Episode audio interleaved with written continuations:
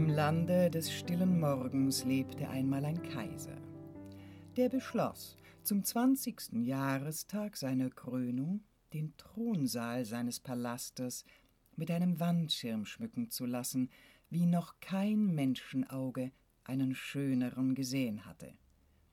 Er ließ den berühmtesten Maler seines Reiches kommen, der, weit entfernt von der Stadt, in einer Höhle lebte. Der Künstler eilte herbei, so schnell er konnte, und fragte den Kaiser nach seinen Wünschen. Hm, zwei Drachen sollst du mir auf den Wandschirm des Thronsaals malen, einen blauen und einen gelben Drachen, als Symbol der Macht des Reiches und des immerwährenden Friedens. So sprach der Kaiser. Der Maler verneigte sich, dann erwiderte er Lass deine schwarze Seide weben, so fein wie kein Menschenauge sie je gesehen hat. Auf dieser Seide will ich den blauen und den gelben Drachen malen. Nun aber kehre ich in meine Höhle zurück, bis die Seide fertiggestellt ist. Damit verneigte sich der Maler, kehrte in seine Höhle zurück und begann mit seinen Vorbereitungen für die Arbeit. Sofort befahl der Kaiser, die feinste Seide zu weben, die je ein Menschenauge gesehen hatte. Aber das war nicht leicht. Mit großer Sorgfalt mussten zunächst im ganzen Reiche die feinsten Seidenraupen gezüchtet werden. Ihre Nahrung bestand aus den zartesten Blättern des Maulbeerbaumes und war so delikat, dass sie nur den empfindlichsten Raupen mundeten. Lange, lange Zeit verging, bis all dies gelang. Dann endlich war der feinste Seidenfaden gesponnen. Doch nun wurde es wahrhaft schwierig, dieser feinste Seidenfaden musste gewoben werden. Im ganzen Reiche wurde nach den besten Webern mit den schärfsten Augen gesucht. Endlich, endlich war dann die Seide für den Wandschirm gewoben. Seit Menschengedenken hatte man keine feinere Seide gesehen. Der Kaiser ließ sie auf einen kostbaren Elfenbeinrahmen spannen.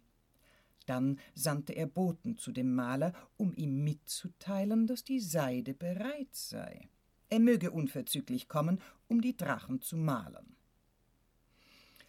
Der Maler aber erwiderte, er habe seine Vorbereitungen noch nicht vollendet, der Kaiser müsse sich gedulden.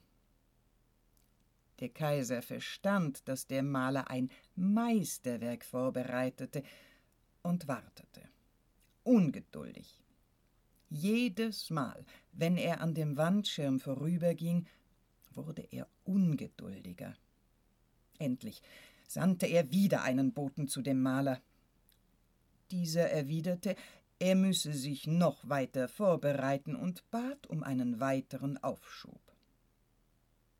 Die Zeit verging. Der Künstler ließ nichts von sich hören und jedes Mal, wenn der Kaiser an dem Wandschirm vorüberging, fühlte er seinen Zorn wachsen. Und es kam der Tag, am Ende des kaiserlichen Geduldfadens, da sandte er einen Boten den Maler mit oder gegen seinen Willen an den kaiserlichen Hof zu bringen. Diesmal willigte der Maler ein, dem Boten zu folgen. Er kam vor den Kaiser und erklärte, er sei bereit, den blauen und den gelben Drachen zu malen. Der Kaiser war überglücklich. Der Maler ließ sich blaue und gelbe Farbe und zwei lange Pinsel bringen. Dann trat er vor den Wandschirm, dessen kostbare Seide schimmerte. Mit einem Pinselstrich setzte er eine blaue Linie auf den Wandschirm. Mit einem zweiten Pinselstrich setzte er eine gelbe Linie auf den Wandschirm. Dann legte er die Pinsel nieder und sagte Meine Arbeit ist beendet. Dem Kaiser wurde die Nachricht überbracht. Der eilte in den Thronsaal, um das Kunstwerk zu bewundern. An dem Wandschirm angelangt, traute er seinen Augen nicht. Alles, was er sah, waren zwei Linien, eine blaue und eine gelbe. Der Kaiser geriet in furchtbaren Zorn, aber der Maler bestätigte ruhig und ernst, die blaue und die gelbe Linie seien das Ergebnis langjähriger und unablässiger Studien. Dann verneigte er sich vor dem Kaiser und wandte sich zum Gehen. Der Kaiser, außer sich vor Zorn, befahl, den Maler ins Gefängnis zu werfen. Die Nacht kam. Der Zorn des Kaisers hatte sich noch immer nicht gelegt. Er fand keinen Schlaf. Vor seinen Augen sah er die blaue und die gelbe Linie kommen und gehen. Er schloss die Augen. Und siehe, die blaue und die gelbe Linie schienen zu wachsen und lebendig zu werden. Wie groß aber war die Verwunderung des Kaisers, als er in den Linien zwei Drachen erkannte, einen blauen und einen gelben, die miteinander kämpften. Sie waren schnell und stark, geschmeidig und gewaltig. All dies war in den beiden Linien gebannt, in der blauen Linie und in der gelben Linie, die der Maler auf die herrlich schimmernde Seide gesetzt hatte. Die ganze Nacht beobachtete der Kaiser den Kampf der Drachen. Er konnte sich nicht müde sehen, und als es Morgen wurde, beschloss er, dem Geheimnis des Künstlers auf die Spur zu kommen. Im Morgengrauen befahl er, sein schnellstes Ross zu satteln. Dann ritt er mit seinem Gefolge in jene Höhle, wo der Maler so viel Zeit an der Ausführung der Drachen geübt hatte. Dort angekommen, wurden Fackeln angezündet. Dann betrat der Kaiser die Höhle. Nahe dem Eingang sah er zwei Drachen, einen blauen und einen gelben, auf die Wände der Höhle gemalt. Sie waren mit größter Genauigkeit gezeichnet.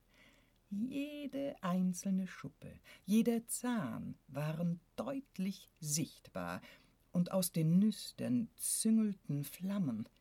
Die geringste Einzelheit war blau und gelb gemalt. Darunter stand ein Datum. Es war der Tag, an dem der Kaiser dem Künstler den Auftrag für den schönsten aller Wandschirme erteilt hatte. Neben diesem Gemälde befand sich ein anderes. Es zeigte ebenfalls einen blauen und gelben Drachen. Neben dem zweiten ein drittes, dann ein viertes, ein fünftes, ein sechstes und ein siebentes Bild. Alle Wände der Höhle waren mit blauen und gelben Drachen bemalt, im Schein der Fackeln bewunderte der Kaiser die unermüdliche Arbeit des Malers. Jedes Bild trug ein Datum.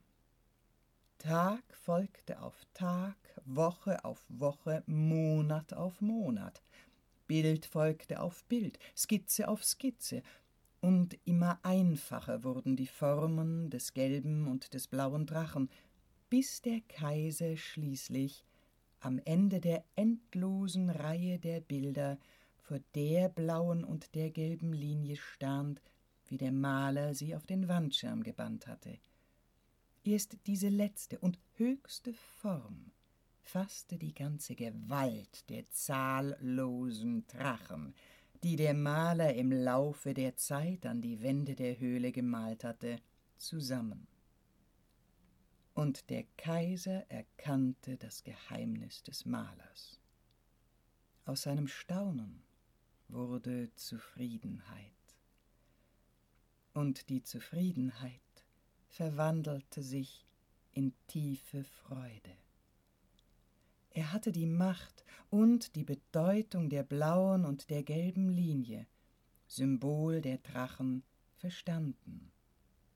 Nun hatte er es eilig, in die Hauptstadt zurückzukehren. Der Maler wurde befreit und der Kaiser ließ den Wandschirm mit den beiden Drachen in den Thronsaal stellen.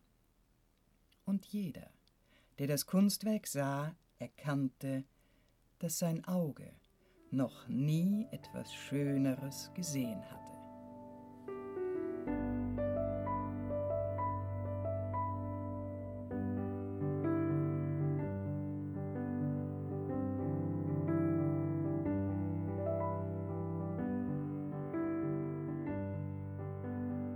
Jetzt bin ich total gespannt auf eure Gedanken dazu.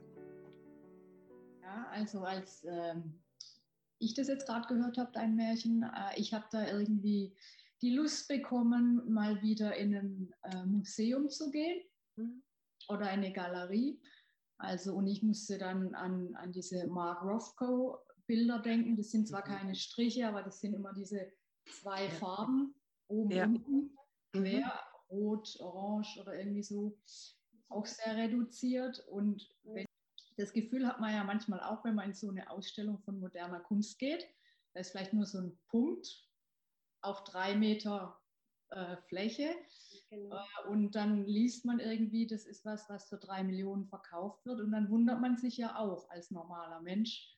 Ähm, oder auch diese Mark Rothko-Bilder, wo man sich wundert oder über die man sich wundert. Aber das ist ja vielleicht gerade diese Reduktion.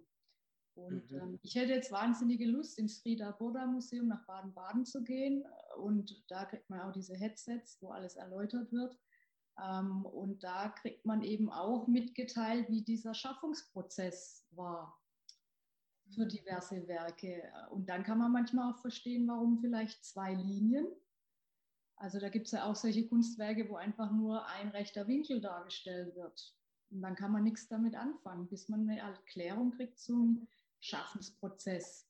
Und das ist ja das, was da in der Höhle war, diese Reduktion über eine lange Zeit hinweg. Und, das heißt, äh, ja, eigentlich ganz ja, jetzt hast du leider in mir diese Sehnsucht geweckt, in so ein Museum zu gehen. Und das Erste, glaube ich, was ich mache, wenn, wenn wieder die Sachen offen sind, dann fahre ich nach Baden-Baden und ziehen wir uns rein, den ganzen Tag nur da im Friederburger Museum. Aber ich finde es cool, was du gerade sagst. Und dann steht man ja wirklich oft vor diesem Bild und ist erstmal nur enttäuscht. Fassungslos fragt sich, was soll das? Und vielleicht war das genau dieses Gefühl, das der Kaiser hatte. Ja. Genau dieses, ey, hallo? Mhm. Hm. Und dafür soll ich ja. den Typ jetzt auch noch bezahlen.